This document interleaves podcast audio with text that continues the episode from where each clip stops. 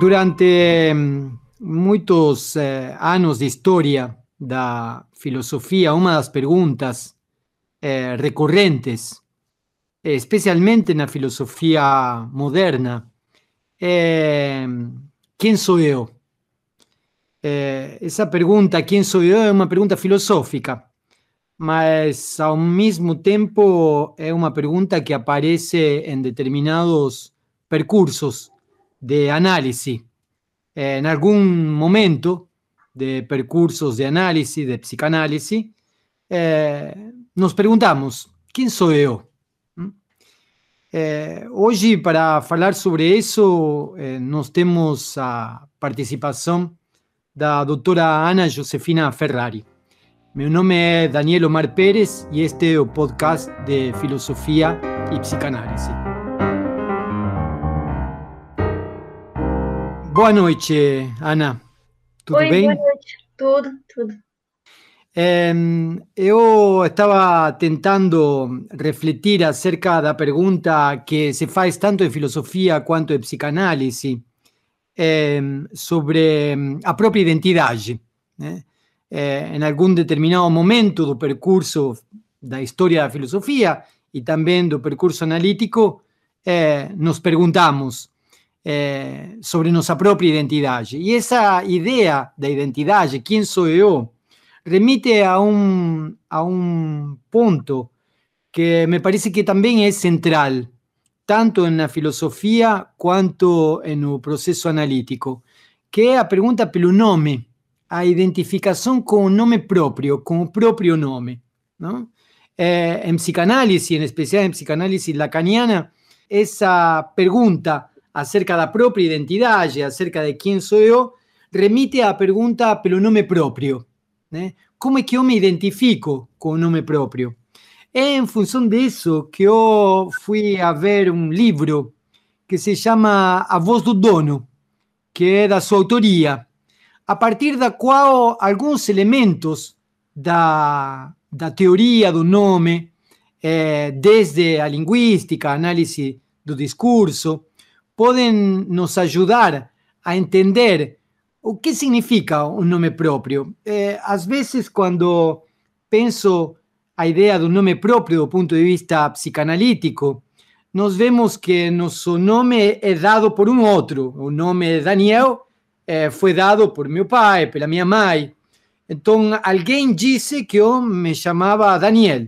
Quer dizer, aquele nome próprio é, é, é colocado pelo outro. Quer dizer, ao mesmo tempo que é próprio, é alheio. Quer dizer, é, é um outro que me dá o um nome. Mas ao mesmo tempo eu me aproprio desse nome. E ao mesmo tempo que eu me aproprio desse nome, é, de alguma forma eu sou é, obrigado, poderíamos dizer, a responder por esse nome. Uhum. Quero dizer o seguinte: quando minha mãe chamava Daniel uma vez, Daniel duas vezes, e na terceira dava um grito, Daniel. Quer dizer, ela estava esperando que eu, que eu respondesse por aquele, por aquele nome. E que também respondesse de uma determinada forma, não de qualquer forma. Então, eh, na vida cotidiana, nós podemos ver que mm, ter um nome, se apropriar desse nome, responder por esse nome, é um trabalho de construção, é um trabalho que se faz com muitas vozes. Então, queria saber de você como é que isso pode ser visto a partir da análise do discurso, a partir da linguística, como é que nós podemos pensar nosso próprio nome, se é apenas uma etiqueta que nós temos, eh, isto é lavar, um lavarropas, isto é um fogão, este é Daniel Pérez, ou se trata de outra coisa, algo mais é, é, articulado, poderíamos dizer assim? Então, é, não é uma questão fácil pensar o, o, o nome próprio. No, caso específico no, do, do meu trabalho, eu, eu me encontrei com um fenômeno linguístico que me levou a pensar nele, né? Me levou a pensar se realmente era uma etiqueta, se era o outro que me dava, né? E num momento, em um período histórico bastante específico da história do Brasil, que é o período do Império. É, sim, você vai ter várias, várias é, teorias, né, que vão falar sobre o nome próprio enquanto uma etiqueta, né. Tem dentro da semântica, o professor Eduardo Guimarães, vai, ele vai propor de que esse outro que me dá o nome, ele me coloca dentro de uma determinada série, por assim dizer. O, o que é, certo modo, a gente poderia pensar desde Lacan a, a linhagem, uma linhagem. Então, seria aquele o, o, o, Guimarães desde a semântica desde a semântica ele chega nesse nesse nessa conclusão ele vai dizer bom então é, é, José de Amaral Neto né é aquele José que pertence ao grupo dos Amaral e que ele é o neto de. É, é o neto vem porque haveria um pai, um filho, para que exista um neto. Né? Então, aí é uma, uma sequência. Ele ele vai trazer desde essa perspectiva a noção de nome próprio, né? Ou seja, que nomear não seria, eh, dar um nome não seria apenas nomear, sino que seria colocar ele dentro de uma determinada de uma série. série. É, desde a semântica, sim. A gente poderia uhum. pensar que ele poderia ser colocado dentro de uma determinada série. No meu caso específico, eu, eu trabalhei com anúncios de fuga de escravizados, né, publicados nos jornais da cidade de Campinas no século XIX. E estes anúncios, é, vários deles traziam dois nomes próprios, ou seja, é, fora o nome do proprietário do escravizado, que aparecia, com nome e sobrenome, muitas vezes, ou, aquele que se falava proprietário, né, porque na verdade ninguém é proprietário de ninguém, mas é, ele, ele, quando anunciava, falava que o escravizado tinha um nome, porém que ele se fazia chamar com outro. Eu tenho, por exemplo, o caso de que o, o proprietário fala: Eu procuro o João, que disse se chamar Alfredo. Ah, é João ou é Alfredo? Então, tenho dois nomes próprios para uma mesma pessoa, com uma mesma referência. É, sim, eu posso pensar de que o nome próprio ele é dado por outro, né?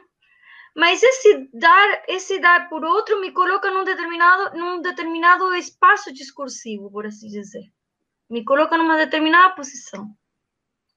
Então, quando o proprietário o nomeia João, o coloca enquanto escravo. Agora, quando diz, o, o, o, ele na sequência diz, diz se chamar Alfredo, quer dizer que esse escravizado se diz a si mesmo a partir de um nome.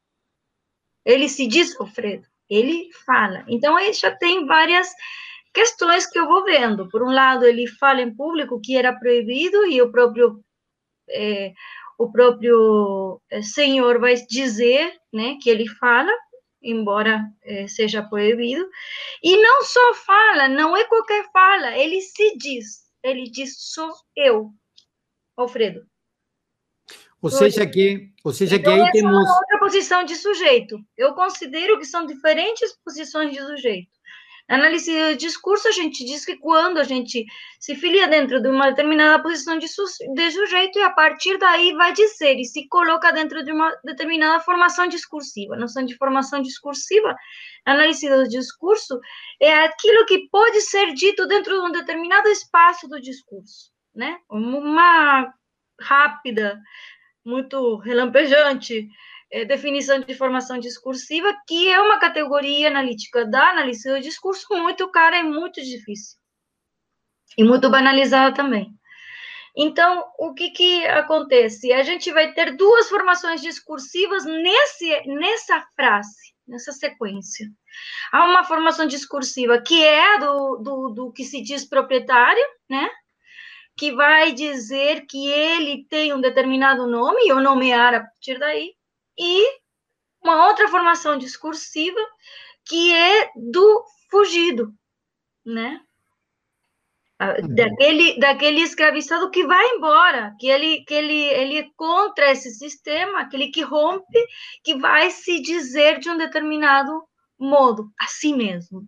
Ou seja, que nesse caso haveria um, um indivíduo, uma pessoa, digamos assim, que é nomeada desde um outro proprietário de escravos, segundo a, a normativa do século XIX, e que quando nomeia a esse indivíduo o nomea como objeto da propriedade dele. Exatamente. Mas, por outro lado, ele se nomeia desde um outro, que tem a ver com a cultura dele, com os elementos com os quais ele articula.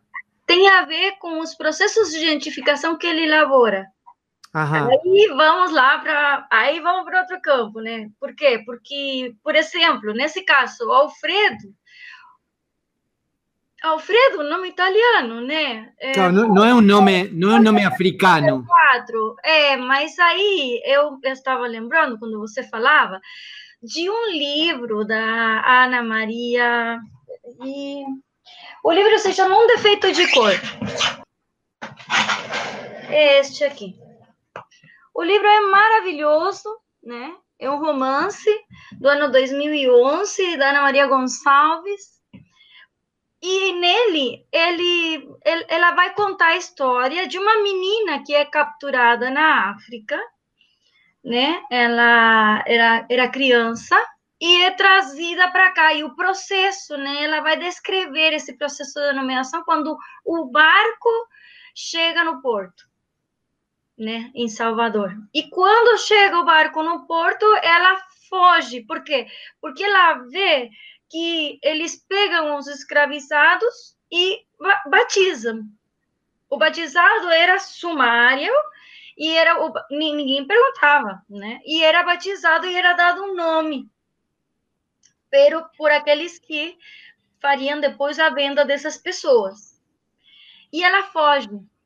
Então, ela fica com o nome dela africano. E ela foge para poder preservar seu nome. Isso uhum. é, muito, é, muito, bonito, né? Porque ela é um, é um modo de preservar essa relação que ela tinha com a sua terra, com o seu, com a sua história, né? Com a, com a sua mãe que faleceu, irmãos, a irmã gêmea que faleceu no barco, né?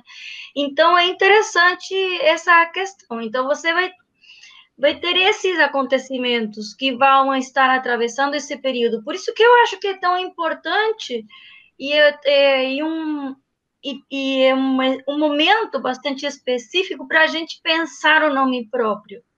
Né? A gente vai ver essa relação com o nome próprio em várias culturas. Né? Você tem, por exemplo, os Jamanas, que é uma cultura indígena do sul da Argentina, eles, por exemplo, as crianças não têm nome próprio, eles têm um nome genérico até os dois anos, até que eles viam, né, porque os jamanas foram extintos. É, eles viam que a criança já conseguia se valer, que ela conseguiria sobreviver num lugar tão hostil como é o, o Ushuaia, né, a Terra do Fogo, que é um lugar o muito... final da Patagônia. É, é na Patagônia. Então, quando eles viam que a criança conseguiria sobreviver, aí que ela passava a ter um nome próprio. Por outro lado, por exemplo... Eh, por que demorariam, qual, qual, seria a hipótese? Por que, que demorariam dois anos, dois anos e meio para nomear singularmente, individualmente aquela criança? Por um lado, se diz que se, se supõe de que ele não era considerado ainda é, parte porque ele não, não, não falava, ele era bebê. Uhum. Por um lado é isso. Por outro lado, surge a hipótese de que talvez, né, é, por essa hostilidade do clima, se tenha, se te, ao dar o nome, né, se corre o risco essa, essa questão de que a pessoa, de que a criança morra, né, porque tinha muita mortalidade, né, em, em crianças é, nos primeiros tempos. Então não se dá um nome ainda até ele poder se valer e, e ter eh, ferramentas para poder lutar. Talvez seja por isso. Era uma forma de manter uma certa distância afetiva em relação. Eu acho que, em certo modo, sim. Eu acho que ser um modo sim, porque colocar um nome genérico é manter uma distância. E dar um nome singular é. É, é trazer para é trazer para perto, né? Mas, sobretudo porque depois na composição do nome, sobretudo em grupos indígenas, as composições dos nomes são bastante interessantes, porque são eles se ocupam parte de uma linhagem, eles vão ter toda uma, uma simbologia. Eu participei de uma cerimônia de batizado guarani, em Biá Guarani, aqui perto de Curitiba, que foi bem interessante. Então, as pessoas, né, não precisavam ser crianças, alguns eram adultos já. Estava é, é, dentro da casa de reza, né, na, na aldeia, e a, a, a pajé é, recebia de Tupã, né, o nome que essa pessoa deveria ter. Então, não era nem a pajé, nem uma outra pessoa, e sim uma entidade superior que vinha e dá o nome a essa pessoa, porque Tupã, né, de acordo com a mitologia guarani, consegue ver quais as características dessa pessoa. Então, nomeia a pessoa a partir das suas características pessoais, de, desse modo de ser que a pessoa tem, né? Outras culturas a partir do destino que tem, né? Essa pessoa, né? É dado o um nome, aquilo ou o desejo dos pais. Isso é muito interessante. Em, em, eu acho que na cultura chinesa eh, os filhos levam um nome do que os pais querem que esse filho seja. Né? Ou seja que vida, não não engenheiro nem essas coisas não estamos falando na vida, né? Ou seja que nomear, dar um nome, um nome próprio, não é apenas colocar uma etiqueta, é, mas também não é apenas colocar em uma linhagem.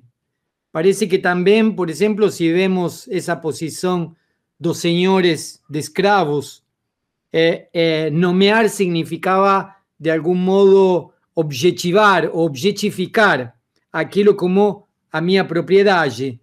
Y a contrapartida de eso, me nomear era de algún modo me emancipar de aquella relación de, de objetificación.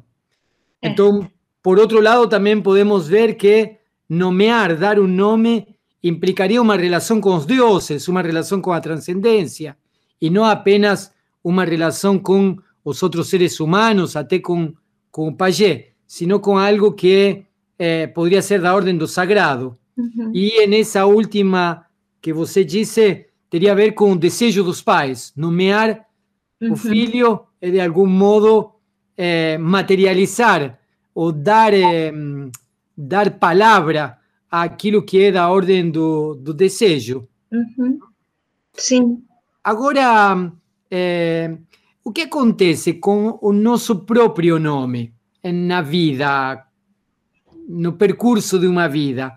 digamos, no recibimos un nombre cuando somos crianças. Bom, esse nome pode significar muitas coisas, né? Meu pai me conta que, na verdade, meu nome foi por causa de um jogador de futebol, Carlos Daniel Aymar. E eu tive a oportunidade de conhecer Carlos Daniel Aymar, um jogador de Rosário Central. E eu falei para ele: meu pai colocou meu nome Daniel por você. E ele me disse: Ah, tudo que bem. Legal. Que legal. Ou seja, que não consegui, nunca fui um bom jogador de futebol e também não tive nenhum vínculo com aquele Carlos Daniel Aymar. Mas é, havia um desejo Mas aí. Jogador de Rosário Central. Isso, é, ah, exatamente. Mas havia, havia um desejo aí, mas isso parece que foi elaborado de outra forma. Quer dizer, havia um desejo, havia um vínculo, estaba, estaba un imaginario de Rosario Central, de ser un buen jugador de fútbol, mas eh, eso se dio de otra forma. Quiere decir, ¿es posible que ese nombre que he dado en un primer momento sea rearticulado, reinscrito en el decorrer del tiempo? Lógico, sí, sí, totalmente. Ele é, ele é ressignificado, né? porque é, é, a gente pode, por exemplo, ver isso muito com o nome social, se a gente começar a pensar essa questão em um nome social, né? Os pais, essa, é, aquelas crianças que nascem com é, geneticamente com, com um determinado cromossoma XY, para ser, né? É, mas que depois decidem ser mulheres, né? Então se nomeiam, elas se dão um nome, né? E essa escolha do nome vai ser parte dessa, desse, desse momento no qual essa pessoa está construindo seus processos de identificação. Então, aquele nome que os pais deram não, não é mais, né? Ele vai se ressignificando, né? Vai, vai, vai, vai se constituindo de um outro modo, porque você vai estabelecendo um vínculo com ele, não é o outro. Você não já não mais vai ser falado, porque chega uma hora que você fala, você fala de si. Como né? é isso? Ah, o, o analista é você, né, Daniel?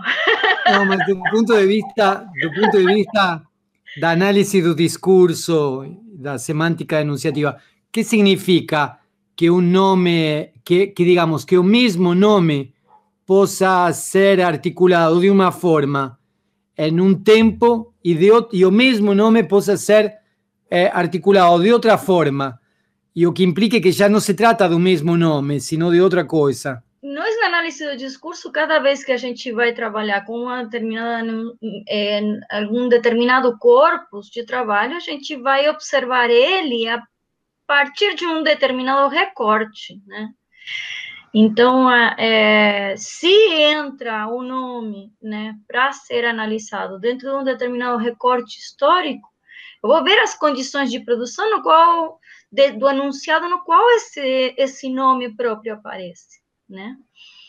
E, e, e, a partir da onde ele é dito, qual é a posição de sujeito que se que, que aparece para essa pessoa dizer, esse, esse, se filiar nessa determinada posição de sujeito, e a partir daí dizer o nome, né?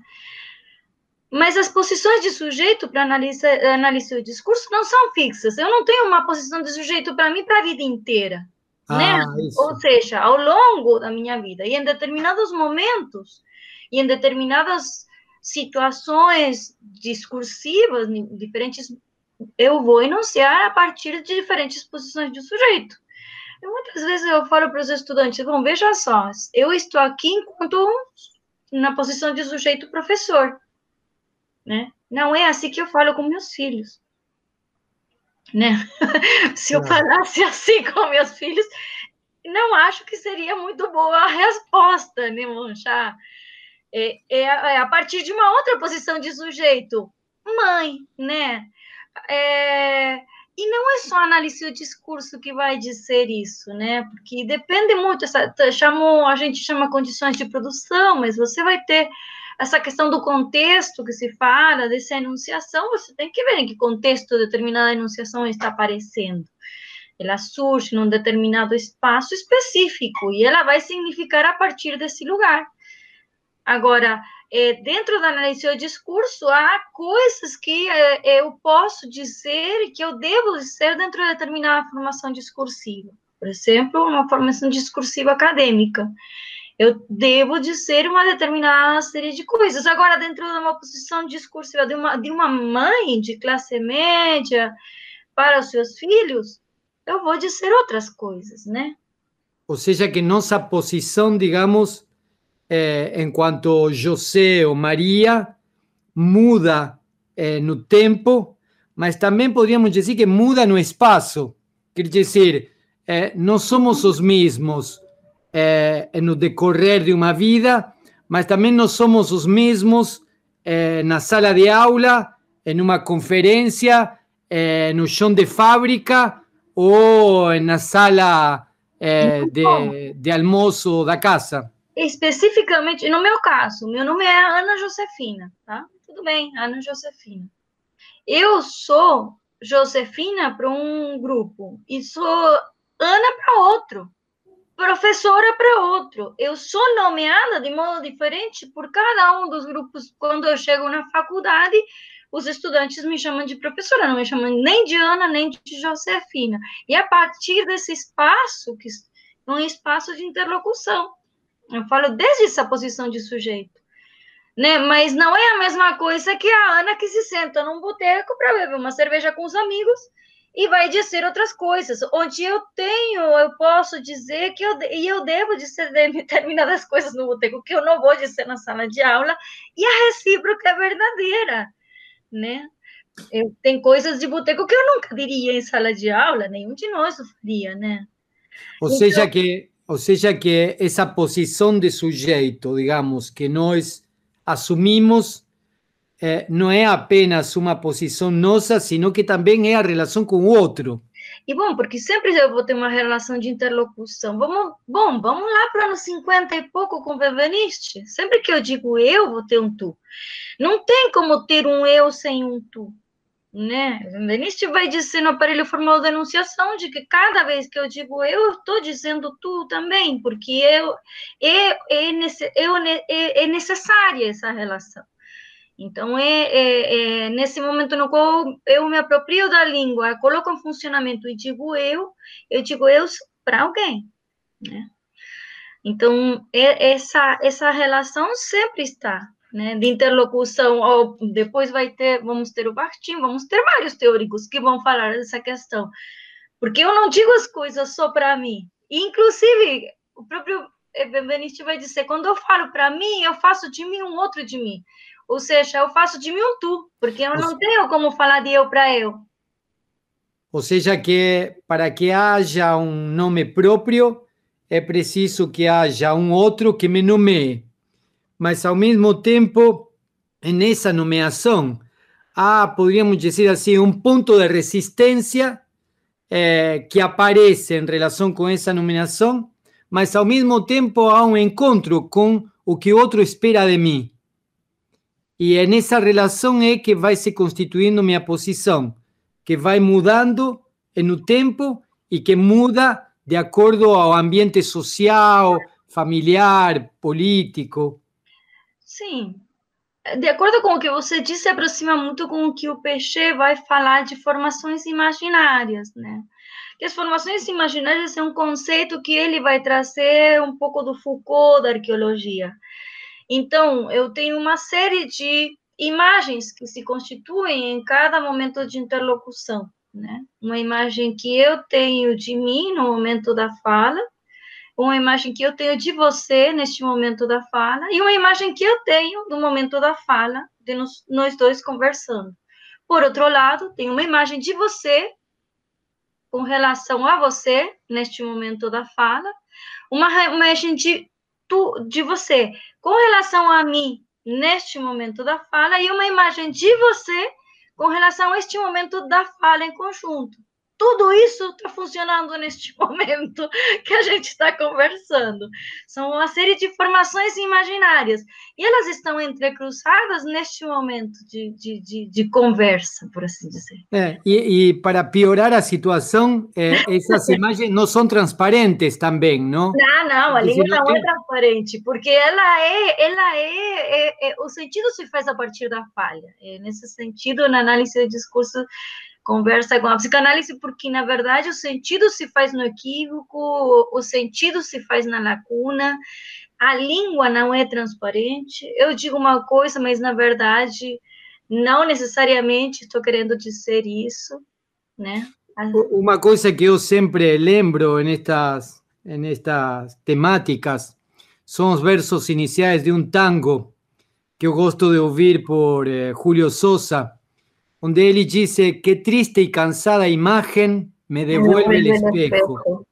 Eh, quiere decir, yo espero algo de mí en aquella imagen y la imagen que yo tengo de mí es, triste y cansada. Quiere decir, algo que no espero de mí o que aparece, ¿no? Entonces parece que el conflicto, la tensión, eh, eh, a relación no es apenas con otro dono de, de escravos, com outro pai, com outro mãe, com outro transcendente, sino también como una especie de otro que me habita. Y a partir de ahí yo tengo que lidiar con quién soy yo. Si consegue, bárbaro. Por eso que temos a psicanálise, né? Para nos, nos, fazer um pouquinho melhor essa caminhada e essa relação. Muito bem.